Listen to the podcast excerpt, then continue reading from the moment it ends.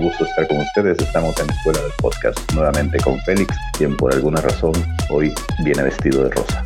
Sí, ¿cómo es? Esto, esto es Pink Salmon, Salmón. Créame que hoy tenemos un programa, hoy es primero de octubre de 1900, de 1900 del 2020 les cuento que tenemos varias cosas en la hornilla para el programa de hoy. Y primero quiero felicitar a todos los podcasters porque ayer fue el Día Internacional del Podcasting y tuvimos varias actividades. Yo hice un live y hubieron muchas personas que, que celebraron. Fue un día muy bueno, pero es el día de que celebramos a nuestros podcasters a nivel internacional, ¿no? Y eso es importante, Diego, porque hay que hacerlo. Cuéntame, ¿qué tú tienes hoy para nosotros? Bueno, antes también quiero mandarle un saludo a todos los niños, porque hoy en algunos países, o ayer, no, hoy es primero de octubre, hoy se celebra, al menos mi país, el Día del Niño. Así que muchos están ya posteando su fotografía de cómo eran de feitos cuando eh, llegaron a este mundo.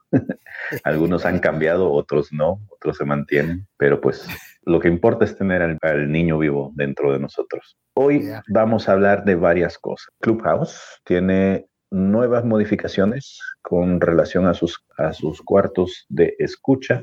Y hoy vamos a hablar acerca de esta nueva capacidad que va a instalar Clubhouse de poder grabar las salas para poder después hacer cosas con ellas.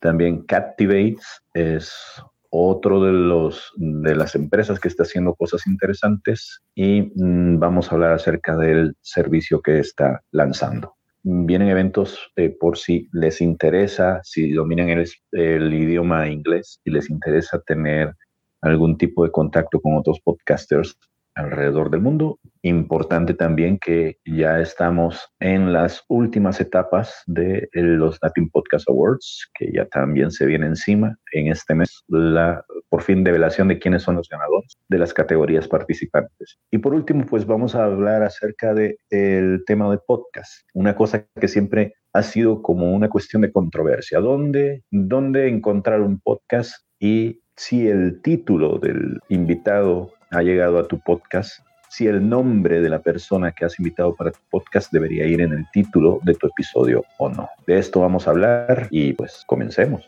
Bueno, aquí estamos con Diego Murcia y yo soy Félix Montelara. Somos sus facilitadores para la Escuela del Podcast. Usted nos puede conseguir en escueladelpodcast.com y usted va ahí ver todo lo que estamos haciendo en cuanto a mejorar su podcast.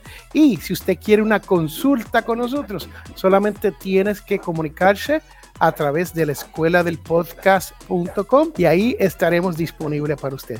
Le damos primero 15 minutos gratis y si nos cae bien, hasta otros próximos 15 minutos. ¿Qué tú crees, Diego?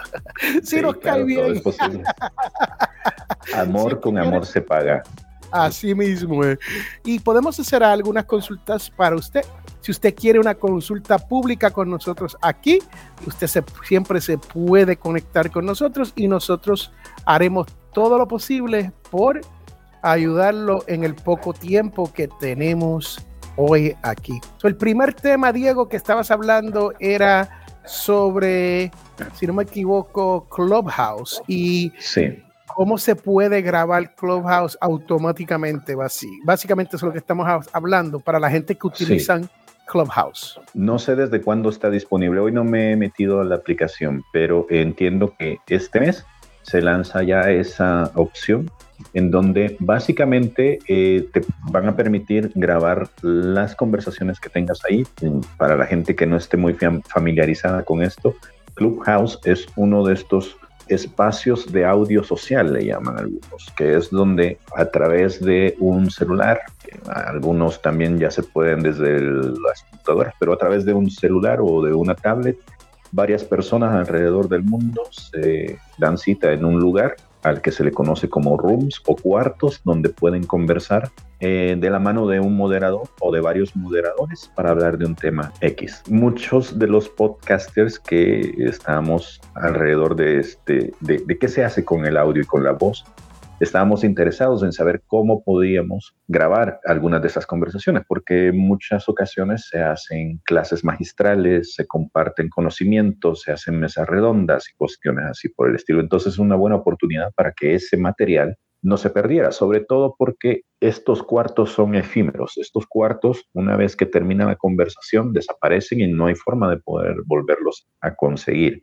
excepto que los podcasters han hecho malabares, se han convertido en monos para poder hacer posible que algunas de estas conversaciones se graben y fueron ellos sin duda los que empezaron esta tendencia de empezar a colocar un punto rojo en los títulos de las salas para poder advertirle a la gente que estaba participando de estas llamadas que ese contenido en el que ellos estaban dando su opinión se estaba grabando. Mucha gente empezó a jugar con esto, a pedir que se incluyera también alguna forma de poder poner música de fondo y cuestiones así. Pues ahora se ha dado el primer salto, ¿no? Y ah, de acuerdo con la información que ha proveído Pod News, que es un boletín de noticias especializado en podcast o todo lo que está sucediendo alrededor del podcast, Clubhouse va a permitir que haya repeticiones eh, eso significa que podrás escuchar algún evento que te hayas perdido y aparte lo vas a poder descargar. También aparentemente se va a dar paso a tres nuevas funciones. Un motor de búsqueda eh, que por ahora está en exploración, esa pequeña pestaña que va a aparecer en este software, en esta aplicación, para poder encontrar algún tema que te hayas perdido o que te interese. El otro es, se va a habilitar un creador de clips que supongo que va en la tendencia esta que se tiene con los audiogramas, que es poder crear clips con imágenes para poder distribuirlo en redes sociales y atrapar el interés de las personas para que vayan a la sala. Y el lanzamiento de audio espacial para eh, usuarios de Android. No sé exactamente a qué se refieren con este audio espacial. Espacial espacial, pero supongo que tiene que ver algo así con esta nueva tendencia también, que es algo, algo que con lo que se está explorando, sobre todo si tenés eh, en tu casa una flat TV, una pantalla plana. Muchos de esos televisores ya traen este tipo de aditamentos que te permiten escuchar el sonido en 3D, por así decirlo. Es decir, es, es una especie de surround sound. Surround, surround sound. Sí, pero um, amplificado y, actualizado, que es que es como si estuvieras viviendo la escena de lo que te están eh, presentando y te sientes parte de la narración auditiva y visual. Entonces creo que de eso va a tratar, aquí me lo estoy inventando obviamente, creo que de eso va a tratar la nueva actualización con respecto al Spatial Sound para los ah, usuarios de Android. De eso, de eso hablábamos. Bueno, eso eso está interesante porque no tan solo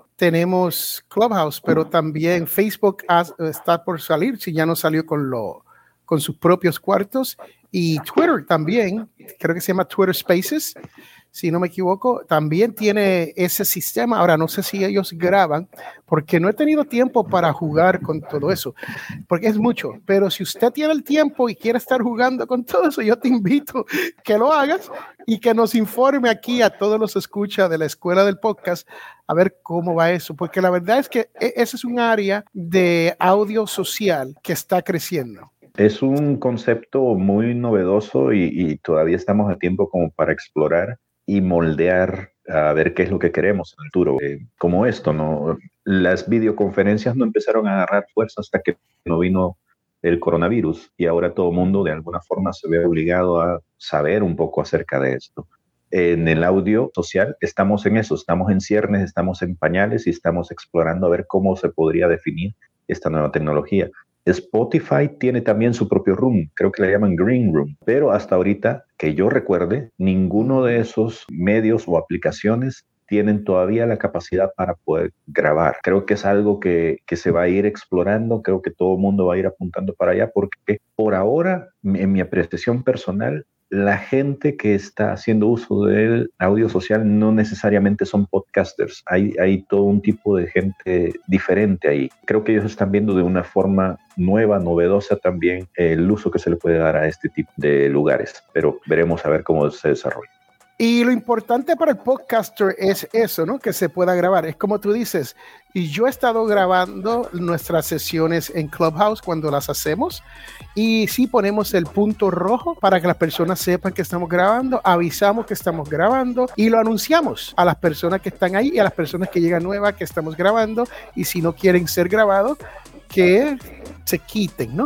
Porque el Clubhouse originalmente fue para no ser grabado y uno tener conversaciones cándidas y sinceras, pero la realidad es que usted sabe cuando usted está en cualquiera de estas plataformas sociales, no importa si es Clubhouse o estás en Facebook o estás en Meetup o estás por cualquier sitio donde hay video y hay audio, siempre es posible grabar por utilizando un tercer dispositivo o un software aparte Así que tenga eso en mente cuando usted esté en estos sitios y le digan, no, aquí esto se borra y jamás lo vas a volver. Tenga mucho cuidado con todo eso, a menos que usted sepa que sí se está grabando. Entonces vamos a movernos al próximo tema, eh, que es el de Captivate y la integración con los entrevistados y la entrevista. Y es algo que a mí me, me llega al corazón porque sabes, Diego, que tú y yo hemos estado no, no tan solo hablando de eso, estamos en un proceso donde estamos en el desarrollo de un, no una parcial, pero una página donde usted pueda comunicarse con gente experto en el material de su podcast para que usted pueda entonces invitar a esa persona y que esa persona le llegue y hable del tema con usted. Y viceversa, si usted es experto, entonces usted puede anotarse y llegar a otros podcasters.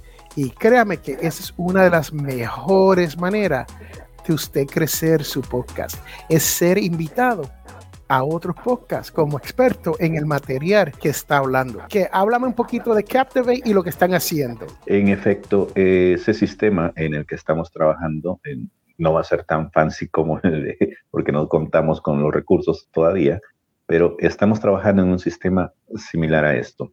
La idea de todo esto es responder a una necesidad muy básica y es que en algún momento como podcaster, sobre todo cuando tu show está basado en entrevistas, se te acaban los invitados o empezás a repetir y básicamente se te acaban las ideas de dónde conseguir porque ya trajiste al tío, ya trajiste al sobrino, ya trajiste al vecino, ya trajiste al otro podcaster que ya te invitó en su show. Entonces las opciones se van limitando poco a poco. Sobre todo con shows que ayer, por ejemplo, estaba escuchando uno de mis shows favoritos, ya lleva más de 860 episodios.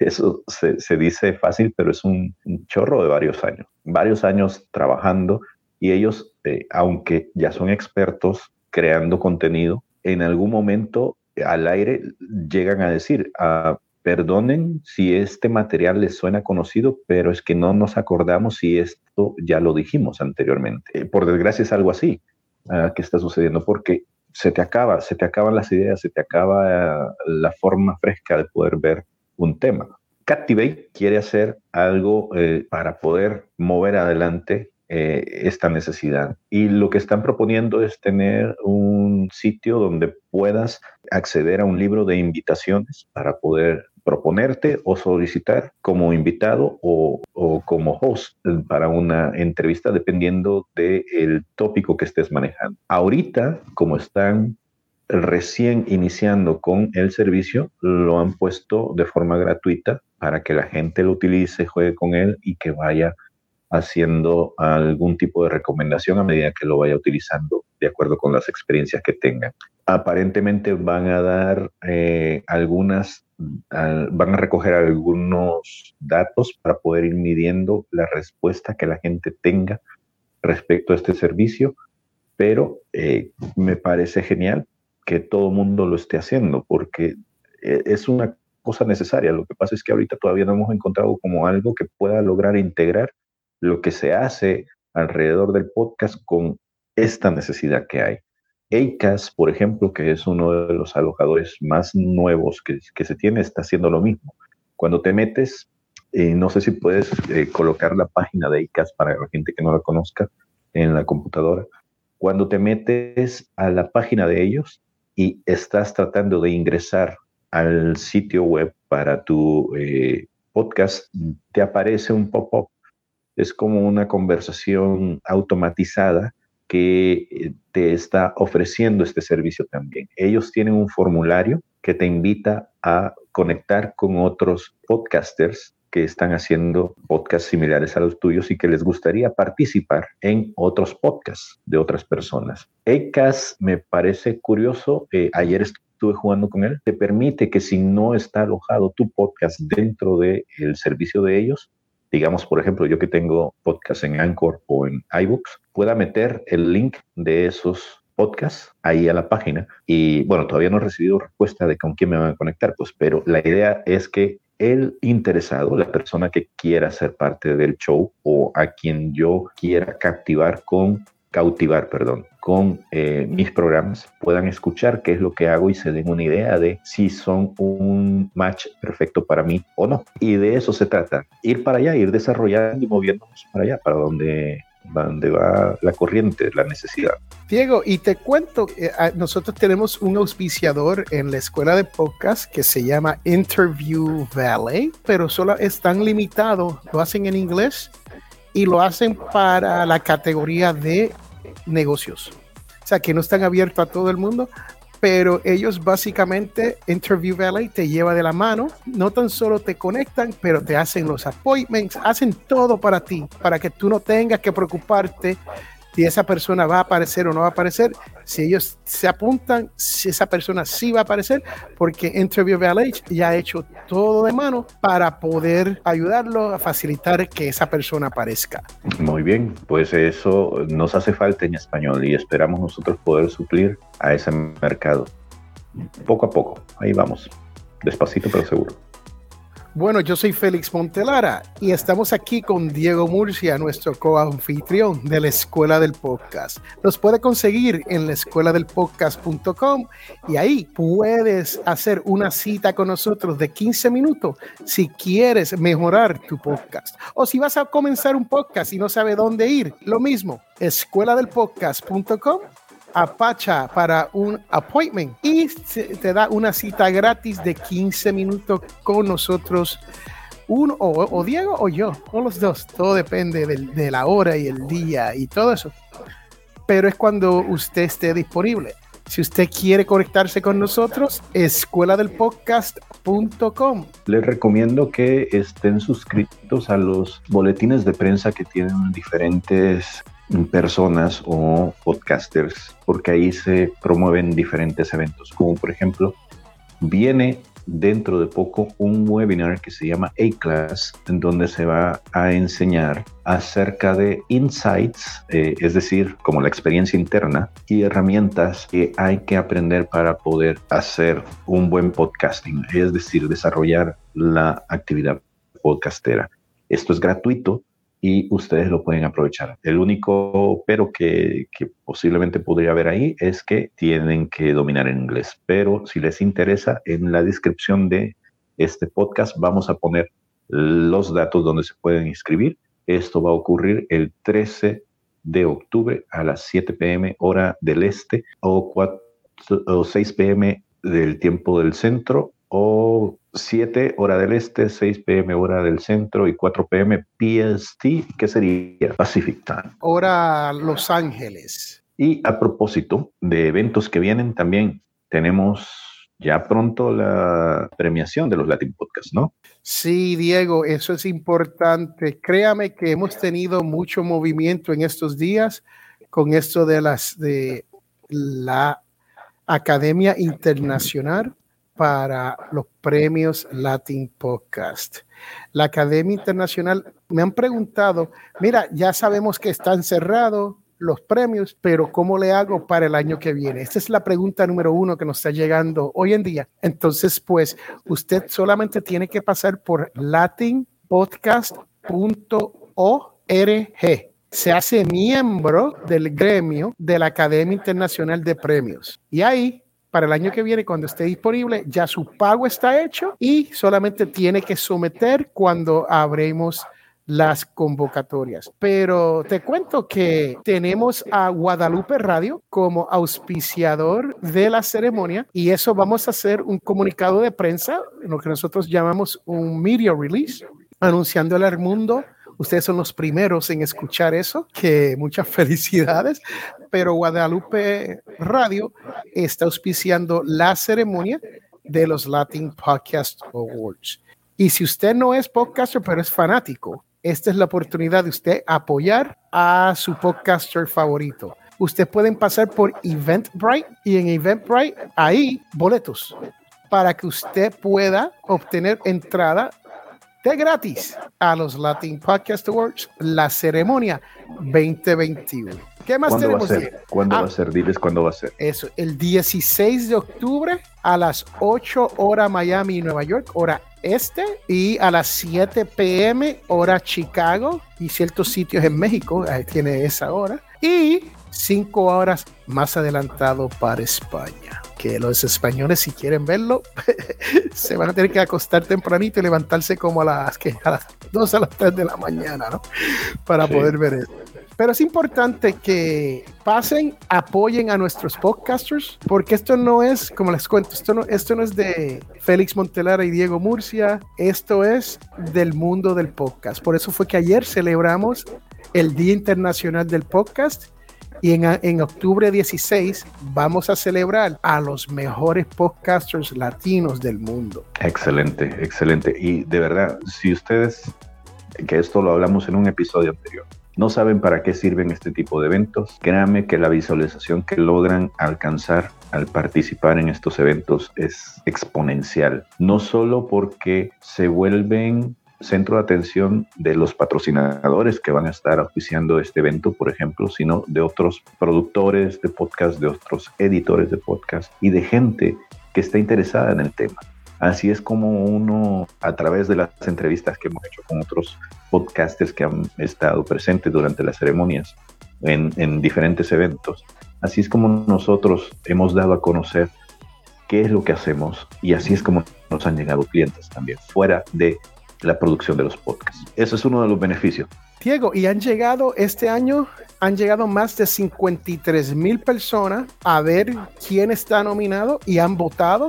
O sea que estas 53 mil personas también tienen la oportunidad de ver el nombre y su logo de su podcast y descubrir su podcast, porque muchas veces esta gente no sabe que estos temas existen como paternidad, hay podcasting en paternidad, hay podcast para niños, hay podcast de sexo, hay podcast que no son solamente el que conocemos de negocio o cómo querer venderte algo, no, hay podcasts de autoayuda, hay todo tipo de podcasts, de historias, de misterio, que usted no sabe ni que existen. Y los fanáticos están llegando ahí y están descubriendo estos podcasts. Y este podcast puede ser su podcast. Mira, Freda Hunda nos da un mensaje. Ella desea saber cuál es el link eh, para el webinar que estaba mencionando. También lo pueden buscar en un par de minutos cuando coloquemos los show notes de este episodio y saben que a través de la academia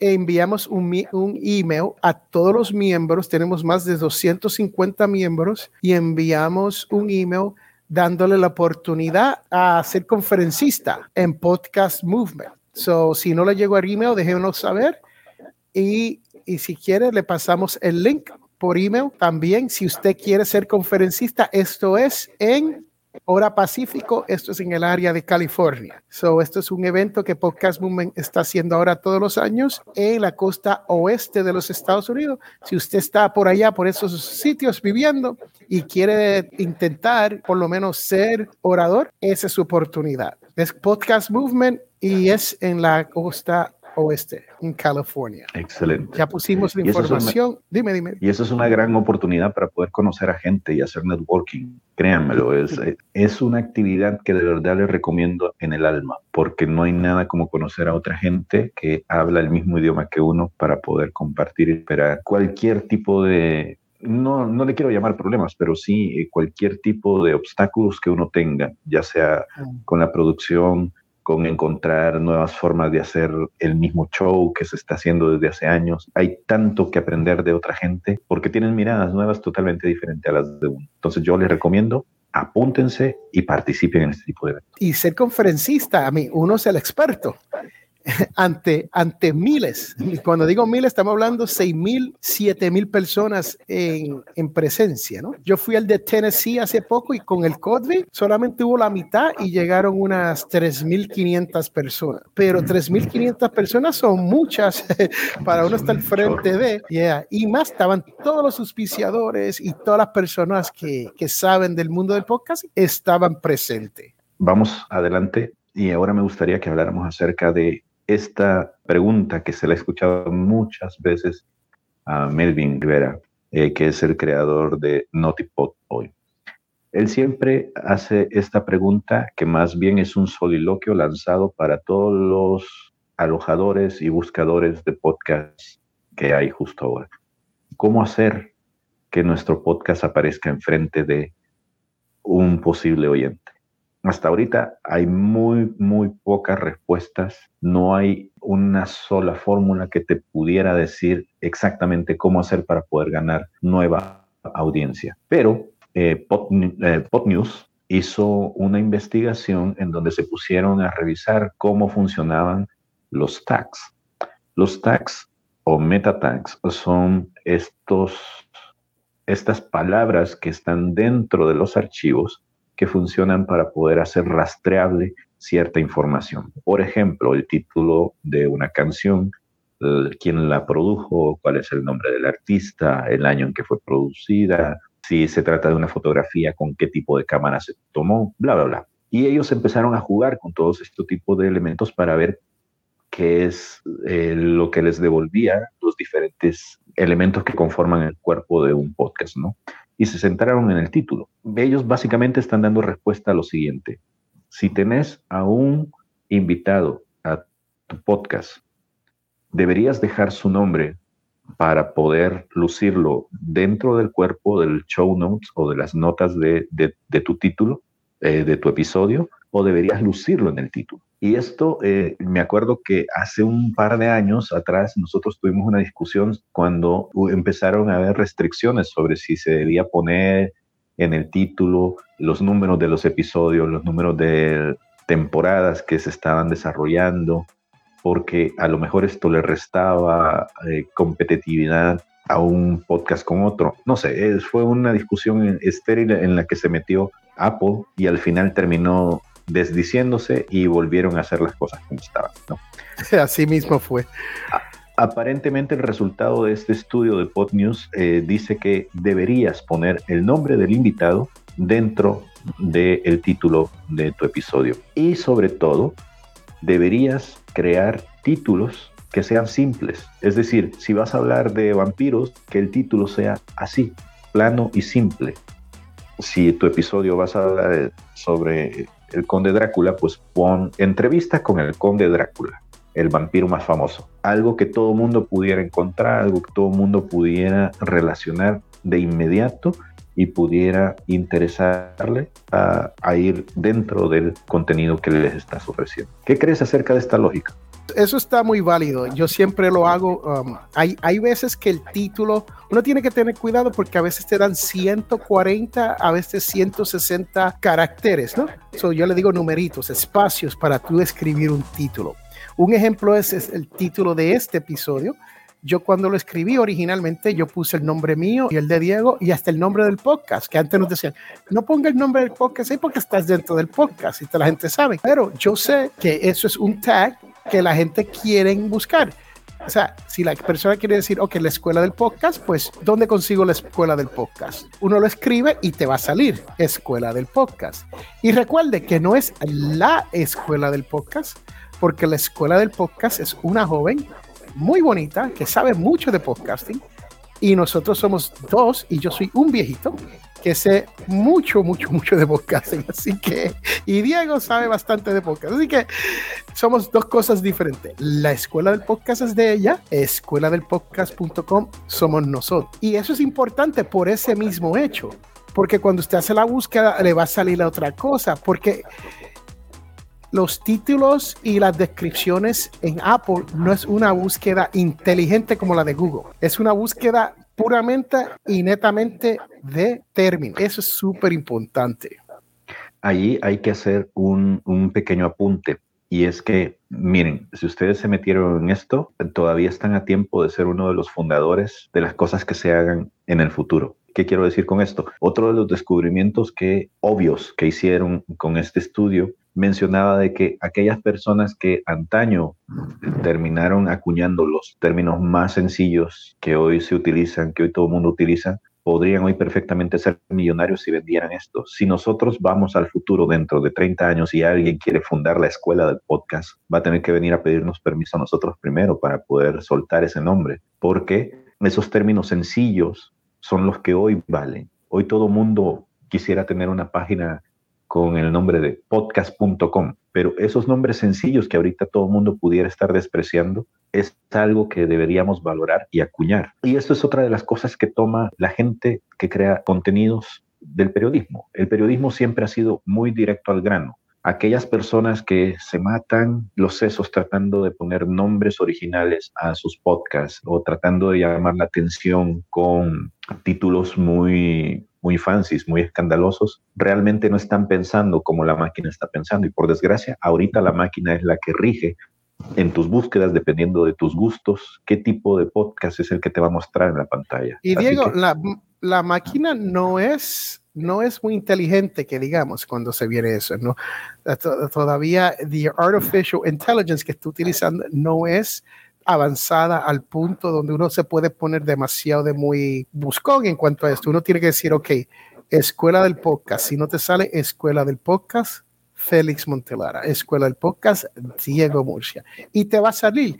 A nosotros nos ocurrió con el título de el show, el masterclass de los Latin Podcast Awards. Solamente lo llamamos eso, Latin Podcast Masterclass Show. Son cuatro palabras que son tan sencillas y nos ha costado un tiempo dominarla. Cuando no, hagan en la búsqueda, que salga. Si las pone las cuatro, te sale.